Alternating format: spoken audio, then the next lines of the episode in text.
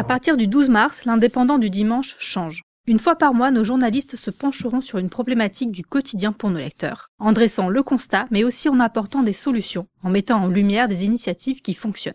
Pierre Matisse, rédacteur en chef de l'Indépendant, nous présente ces évolutions. Pierre, est-ce que tu peux nous parler du journal de ce dimanche? Oui, alors dimanche, le premier thème que nous allons euh, étudier, que nous sur lequel nous avons enquêté, c'est euh, bah, ce qui nous attend à l'avenir sur le la, et, qui est déjà une réalité aujourd'hui sur le manque de terrain à bâtir.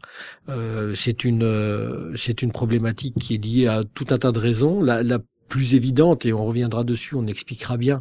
C'est une loi qui euh, vient, qui, qui va s'appliquer sur ce qu'on appelle l'artificialisation des sols pour garder euh, un maximum de sols non euh, non bitumés, hein, pour pour dire les choses simplement. Et évidemment, à chaque fois qu'on fera ce genre de d'enquête, on, on, va les on va les décliner euh, totalement localement, euh, à la fois par édition, puisqu'il y aura une partie de, de cette enquête qui sera faite par nos éditions de l'Aude et l'autre partie par l'édition des PO et on a, euh, on va aller chercher un petit peu partout euh, les thèmes euh, qui nous semblent intéressants. La, la, question de la construction individuelle qui est centrale dans, dans les Pyrénées-Orientales. dans l'Aude, on va, on va se déplacer à Narbonne, qui est une ville qui quelque part vit déjà cette difficulté de terrain à bâtir, qui a du mal à se développer, qui a du mal à sortir de ses de ses limites, et, alors que d'autres, comme les Ignans, disposent un petit peu de terrain et voient arriver cette loi avec beaucoup plus de, de, de, de méfiance. Et euh, on va aussi aller, comme on l'a dit, on va aussi euh, chercher euh, chercher des solutions. On va également dresser la liste des terrains à bâtir dans un certain nombre de communes où on a pu récupérer des données là-dessus. Nos lecteurs vont retrouver une rubrique qu'ils connaissent déjà, c'est la rubrique solutions.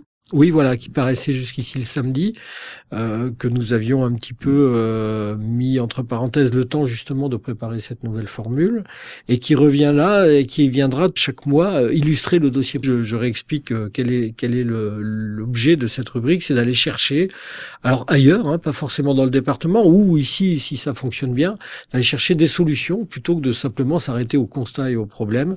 Là, par exemple, euh, sur sur ce, ce, ce dossier à venir, nous sommes allés en Où on a trouvé euh, euh, des, des, gens dans une coopérative partagent des terrains communs euh, afin de justement d'économiser du terrain et de, mieux s'adapter à l'avenir. Alors évidemment, la, la rubrique solution, elle est souvent très en avance sur ce que va être l'évolution de la réalité, mais justement, c'est un petit peu ça l'objectif de ce dossier, c'est d'ouvrir des perspectives, de faire fonctionner l'imagination sur ce que va être l'avenir et tout en évoquant les vrais problèmes. Donc le premier dossier sort le 12 mars, cette première enquête. Est-ce que tu peux nous dire euh, le, sujet de la prochaine enquête? La prochaine enquête, bah là, ça sera pas une surprise, ça sera sur l'eau et sur le manque d'eau. On est euh, dans une période de sécheresse actuellement. Et ce dossier-là, nous allons le, consacrer euh, aux, économies, comment économiser intelligemment l'eau? Là encore, il y aura il y aura de la solution, il y aura des problèmes très locaux et puis bah, on, vient, on, se placera du point de vue vraiment des utilisateurs savoir comment faire pour, euh, pour justement, euh, une fois de plus, s'adapter à une réalité nouvelle. Et donc cette prochaine enquête sortira le 9 avril. C'est ça, le dimanche 9 avril. En plus de ces enquêtes-là qui euh, seront euh, publiées sur notre euh, site internet et dans notre journal papier tous les mois, tous les dimanches aussi, on va changer la partie magazine de notre journal. Ouais, il y avait quatre pages magazine euh, dans le journal du dimanche. Euh, il y en a une qu'on va conserver euh, quasiment en l'état, c'est les livres et les disques. Hein, c'est la partie guide culturel de, ces magazines.